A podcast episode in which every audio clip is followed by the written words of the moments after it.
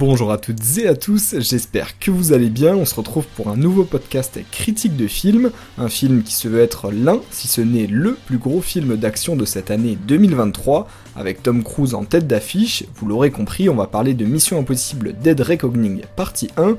Votre mission, si vous l'acceptez, vous abonnez à la chaîne et notez le podcast. Ce message va bientôt s'autodétruire, donc ne perdons pas plus de temps et c'est parti pour ma critique.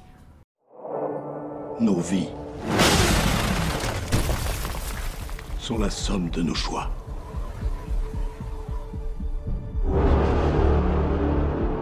Et nous ne pouvons échapper au passé. Ethan, cette mission risque Après avoir marqué l'année 2022 de son empreinte avec Top Gun Maverick, Tom Cruise revient pour un septième opus Mission Impossible, une franchise qui avait commencé en 1996 et qui a définitivement révolutionné le genre action-espionnage.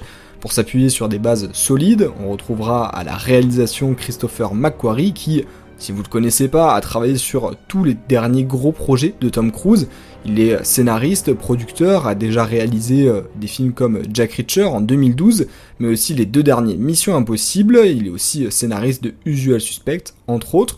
On a donc affaire à un professionnel en la matière, et si au casting Tom Cruise est évidemment de retour, Rebecca Ferguson, Vanessa Kirby, Simone Pegg et Ving Rames le sont aussi, un casting iconique qui se fait rejoindre par Hailey Atwell, qu'on connaît tous pour son rôle de Captain Carter dans le MCU, tout comme Pomme Clémentif, française qu'on connaît plutôt pour son rôle de Mantis dans Les Gardiens de la Galaxie. Et pour ce qui est du scénario, ça reprend les mêmes codes que les précédents opus, une intelligence artificielle surpuissante et découverte, et chaque grande puissance mondiale veut s'en emparer. Seulement voilà, pour la contrôler, il faut posséder une clé qui est scindée en deux parties. La mission de l'agent Ethan Hunt et de son équipe va être de retrouver ces clés et de mettre l'arme hors d'état de nuire. S'il échoue, c'est tout l'équilibre mondial qui peut s'écrouler et plonger dans l'anarchie. Il devra donc être prêt à tous les sacrifices pour finir cette mission qui l'amènera à redéfinir sa vision du bien et du mal. Ce film ne sera que la première partie d'une histoire qui semble sonner comme la plus importante pour Ethan avec les plus gros enjeux. Tom Cruise a mis le paquet pour séduire le public avec un film de plus de 2h40. Cela suffira-t-il pour marcher? C'est ce qu'on va voir maintenant. Vous n'avez aucune idée de la puissance que je représente. Qui connaît votre histoire Qui en connaît la fin j'ai vu le film hier et pourtant j'ai encore du mal à définir ce que j'ai aimé et ce que j'ai moins apprécié. C'est un film lourd, je vous le disais, avec 2h40 d'action, d'espionnage, de complot international.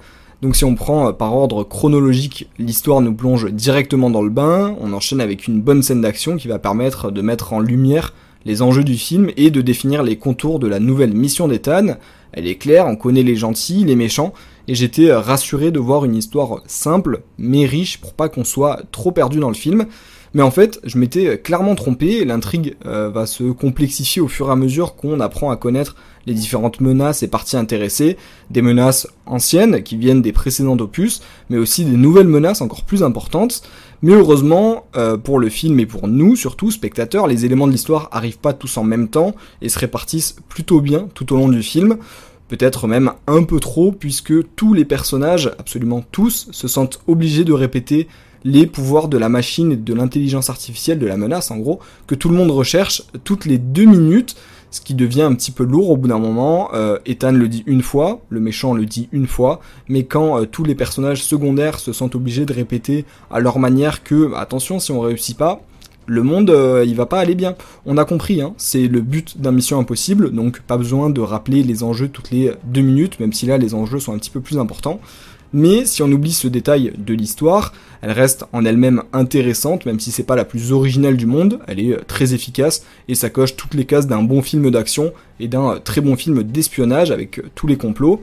Elle nous permet aussi cette histoire de voyager à travers le monde, Qatar, Italie, Sahara, Alpes autrichiennes, des paysages variés qui sont en plus mis en valeur par la réalisation du film grâce aux plans larges notamment qui nous permettent toujours de nous situer dans l'action et d'apprécier les décors euh, typiques des différentes régions. Ça fait toujours plaisir à voir, c'est vraiment des beaux paysages en plus pour le coup. On les apprécie même encore plus ces paysages grâce aux scènes d'action. Et on va d'ailleurs s'arrêter deux minutes, même plus, hein, pour en parler. Euh, vous savez tous que Tom Cruise est un passionné de cascade, les missions impossibles sont, en sont un bon reflet, et que Tom Cruise préfère les faire lui-même au lieu de se faire doubler ou d'utiliser des effets spéciaux. Mais alors là, dans ce Mission Impossible, il bat clairement tous les records. Je pense que c'est l'une des plus grosses cascades de tous les temps dans un film. Euh, pour ceux qui ne le savent pas, il a sauté d'une montagne en moto pour ensuite déployer son parachute. Je répète, il a pris de l'élan avec sa moto euh, pour sauter dans le vide, sans aucune sécurité, euh, lâcher la moto et activer son parachute. C'est juste incroyable, on se rend pas compte à quel point... alors c'est dangereux déjà, évidemment, mais ça rend bien dans le film et à quel point ça le rend encore plus unique et c'est un prétexte juste en soi pour aller voir le film, de voir cette cascade qui est disponible d'ailleurs, euh, comment ils ont fait la, cascade sur, euh, YouTube depuis quelques mois déjà, c'est vraiment euh, la scène mythique qui va devenir une scène mythique hein, du cinéma et qui est beaucoup mise en avant par, par le film pour sa promotion. Alors vous me direz, une bonne scène d'action, ça fait pas tout, mais euh, même si c'est la cascade la plus impressionnante, le reste du film n'a clairement pas à rougir. Course-poursuite en voiture dans les rues de Rome pendant au moins 10-15 minutes, bagarre sur le toit d'un train et autres, c'est un chef-d'œuvre visuel ce Mission Impossible qui met le réalisme et l'action à leur point culminant. On a en plus la musique mythique de la saga qui est là pour rythmer toutes ces scènes et amener ce côté épique qu'on aime tous, sans oublier il faut en parler, les acteurs qui font un travail magnifique, on les sent investis pour offrir le plus beau des spectacles au public, que ce soit Tom Cruise, bien sûr, ça on a l'habitude, mais aussi la nouvelle arrivante, j'avais envie de le souligner, Hailey Atwell qui fait une entrée fracassante dans la saga et qu'on apprend à aimer tout de suite. C'est vraiment une super actrice et là son rôle est génial et il y a une très bonne alchimie avec euh, le personnage d'Ethan Hunt, j'ai trouvé. Et au final, si je devais citer quand même pour un peu modérer mon propos le plus gros point négatif du film, mais qui en fait aussi sa rareté, c'est la durée de 2h40. Quelques scènes auraient clairement pu être raccourcies ou retirées. 2h40, euh, euh, c'est le film Mission Impossible le plus long, qui dépasse même Fallout, le sixième qui durait, il me semble, deux heures, un peu moins de 2h30. Et au final, euh, on a presque une overdose au bout d'un moment, que ce soit d'action ou d'histoire, surtout quand on nous répète toutes les deux minutes les enjeux.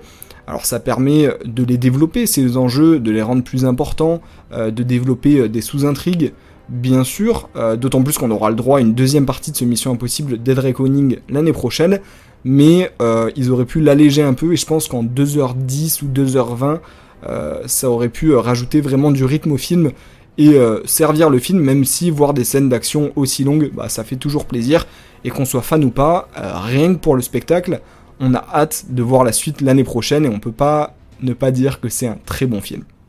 Écoutez-moi. Le monde entier sera contre vous. Son destin est écrit. Devons-nous écrire le vôtre S'il leur arrive quoi que ce soit, vous pourrez bien vous cacher n'importe où. Je vous tuerai. Et ça, c'est écrit. Côté anecdote, on va revenir un instant sur la cascade impressionnante de Tom Cruise qui saute d'une montagne à une altitude de 1200 mètres contrainte, ça n'est pas une altitude rêvée pour sauter en parachute, et il ne doit l'ouvrir qu'à 150 mètres du sol. Pour cette scène, il aura fallu 15 mois de préparation et la réalisation de pas moins de 536 sauts d'entraînement en parachute par Tom Cruise.